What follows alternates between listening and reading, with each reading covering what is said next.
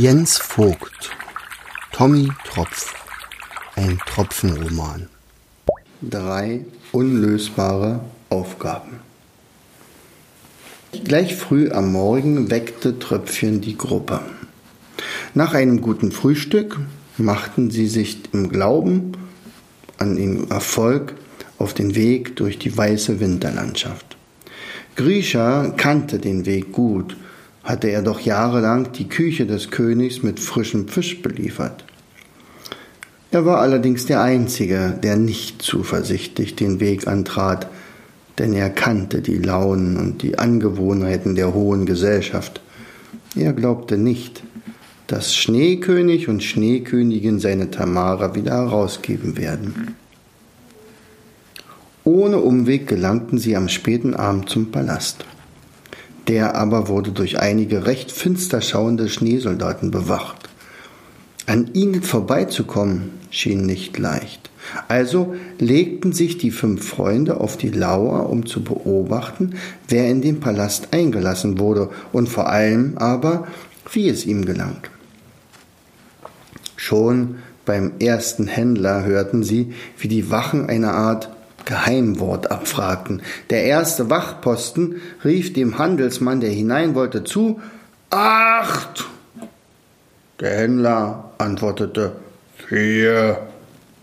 Darf passieren, rief der vordere Posten dem hinteren zu, und der Händler zuckelte mit seinem Wagen durch das große Tor in der Palastmauer. Der nächste, der hinein wollte, war ein Eislieferant. Ihm rief der Soldat zu Sechzehn. Und als der Lieferant acht entgegnete, wurde auch er eingelassen. Mhm. Es galt also einen Geheimcode zu knacken. Körnchen rechnete für sein Leben gerne. Einfacher ging es ja gar nicht. Ich habe eine Idee. Es genügt, wenn wir die Zahl, die die Jungs uns am Tor zurufen, einfach nur halbieren. Und das ist leicht. Sagt die Wache 10, müssen wir einfach nur mit 5 antworten. Tommy aber hatte seine Zweifel, ob die Parole des Königs tatsächlich so leicht zu entschlüsseln sein würde. Auch Grisha war sich da nicht so sicher. So einigte man sich, dass erst einmal die beiden Kleinsten um Einlass bitten sollten. Das war tatsächlich ein höchst lustiges Bild, als Körnchen und Staubi eingehüllt in ihre Pelzmäntelchen durch das riesige Tor auf das riesige Tor zustapften. Sie waren zwar klein, doch im Schnee waren sie deutlich zu erkennen. Demzufolge brüllte auch sie die Wache an. Halt! Parole! Körnchen und Staubi wussten, gleich würde eine Zahl geschrien werden und wehe ihnen, sie würden sich verrechnen. Oh je, nur nicht nervös werden. Unter Druck lässt es sich schrecklich rechnen. Zwölf! donnerte es von oben herab. Zum Glück war es keine große Zahl. Zwölf war zu schaffen. Zwölf geteilt durch zwei war sechs. Das Ergebnis musste sechs lauten. Um gut gehört zu werden, riefen sie frohen Mutes den Wachen im Chor zu Sechs und wollten sich bereits auf den Weg ins Schloss machen, als sie plötzlich hörten Ergreift sie, Eindringlinge, die die Parole nicht wissen, ab mit ihnen ins Gefängnis! Gleich drei große Kerle stürzten auf Staubi und Körnchen und versuchten sie zu greifen. Die beiden waren aber klein genug, dass sie durch die kräftigen Pranken flutschten. Schnell drehten sie sich um und gaben Fersengeld. Nur weit weg von diesem Palast. Oh Gott! Als sie sich sicher waren, nicht mehr verfolgt zu werden, schlichen sie sich unbemerkt wieder außer Atem zum Versteck der anderen. Boah. Die Gruppe hatte in ihrem Versteck alles mitbekommen. und war genauso erstaunt wie die beiden Staubkörner. Ich hatte auch sechs ausgerechnet, sagte Tröpfchen. Ich auch. Wir müssen also weiter beobachten. Ich bin mir sicher, wir lösen dieses Rätsel. Der Zufall wollte es, dass auch der Nächste, der eingelassen werden sollte, er wollte, die zwölf genannt bekam. Der Händler überlegte kurz und antwortete, fünf kann passieren.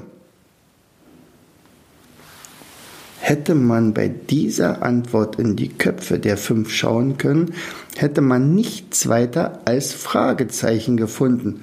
Fünf? Das ergibt doch keinen Sinn, jammerte Körnchen. Hatte er verlernt, wie man rechnet? Fünf? Hätte doch die Antwort auf zehn sein müssen, oder? Die anderen nickten verwirrt.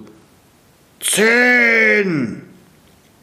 Der Posten hatte wieder gerade eine Zahl gebrüllt und bekam zur Antwort Vier passieren. Plötzlich leuchteten Tröpfchens Augen. Ich hab's. das gibt's doch nicht. Wir können passieren. Die anderen schauten ihn verwundert an und wollten die Lösung hören. Die, sage ich euch, wenn wir auf dem Schlossplatz sind. Auf dem Schlossplatz? Da müssen wir ja erst durchs Tor. Aber was machte ihn so sicher? Nun gut, sie vertrauten und folgten ihm. Allerdings waren sie jederzeit bereit, wie Körnchen und Staubi zu fliehen. Grinsend befahl Tröpfchen der Gemeinschaft, lasst nur mich reden. Niemand von euch sagt auch nur einen Ton, ist das klar? Die Wache brüllte ihnen wieder eine Zahl entgegen. 22! Körnchen hatte schnell gerechnet, dass die Hälfte elf lautete. Doch wagte er nicht sein Ergebnis Tröpfchen zuzuflüstern. Tröpfchen schien zu wissen, was er tat. Vierzehn, rief Tröpfchen zurück. Körnchen zuckte zusammen. Verdammt! Tröpfchen muss sich verrechnet haben. Schon wollte er wieder zurückrennen, doch dann erscholl die Stimme der Wache. Passieren! Schnell liefen sie auf den Platz des Palastes und schauten Tröpfchen mit großen Augen an. Der aber genoss den kleinen Triumph und kostete ihn aus. Nun sag schon, Tröpfchen, was war der Trick? Was steckt hinter der Parole? Der König ist recht klug. Mit Zahlen wollte er Fremde glauben machen, dass hier gerechnet werden muss. Dabei müssen die Ankömmlinge nur zählen. Ich musste nur die Buchstaben zählen, aus denen die Zahl besteht.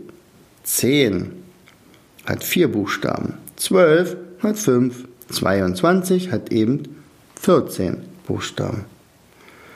Pff, Göttchen ausgebufft, der König. Tröpfchen, du bist genial. Tommy freute sich über einen so klugen Enkel.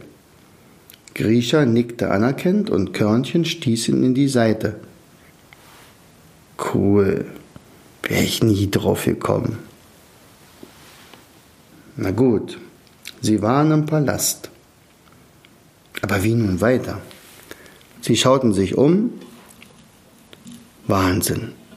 Welcher Glanz strahlte von all den blinkenden und glitzernden Kristallen.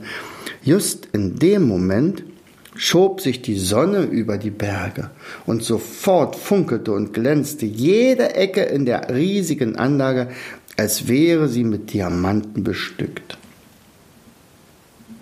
Natürlich blieben die fünf nicht lange unbemerkt. Schließlich hatten sie weder Handelsgut dabei, noch schienen sie irgendwelche Dienstleistung anzubieten. Was wollt ihr und wer seid ihr? Es schien, als wäre dieser herrische Ton hier im Schloss üblich. Jedenfalls hatte der Herr, der die Gruppe als erster bemerkt hatte, sie schon wieder angeschrien. Er trug ein buntes Gewand, was darauf hindeutete, dass er eine wahrscheinlich wichtige Funktion im Schloss einnahm.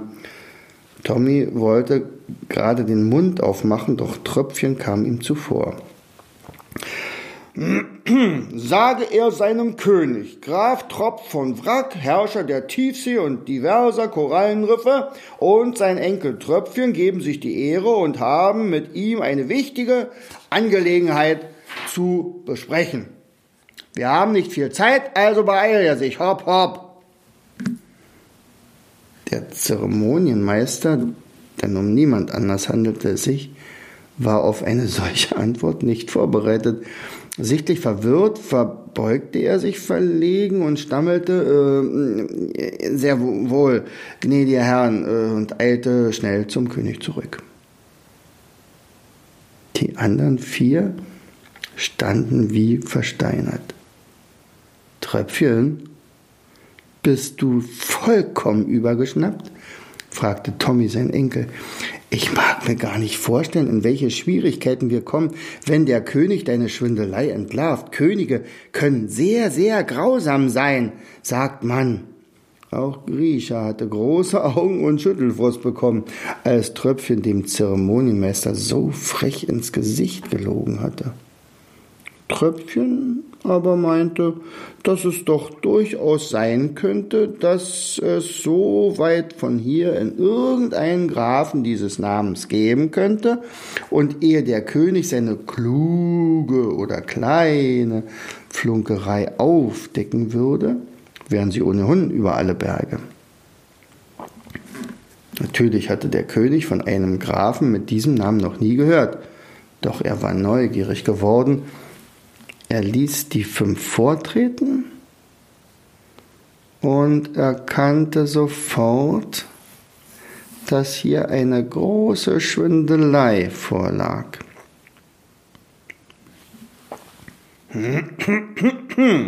Na, das sind ja ganz neue Töne, entrüstete sich der König.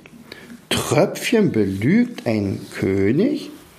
Ich hoffe, das ist bei mir, aber bei euch noch nie passiert. Hm, verlegen schauten einige Zuhörer zur Seite. Der König schaute in die Runde, da fiel sein Blick auf ein Seepferdchen. Das widerstand seinem Blick, doch gab es zu, tatsächlich schon einmal geschwindelt zu haben. Ich erinnere mich, ähm, dass ich, dass mich die Wachen eurer Majestät gefragt haben, ob ich jemanden in meine Höhle verstecke. Ich habe Nein gesagt. Doch hatte ich zu dem Zeitpunkt Wobbegong und Doc beherbergt. Hätte ich sie verraten sollen? Nein. Du hast recht getan denn damals kannte ich die beiden nicht und sicher hätte ich sie ins Gefängnis gesteckt und dich gleich mit. Nicht auszudenken, was passiert wäre, hätten wir ihre Geschichten nicht erfahren. Nein, Seepferdchen, du hast sogar sehr mutig gehandelt. Das Seepferdchen war erleichtert und Doc und Wobbegong aber fühlten sich geschmeichelt.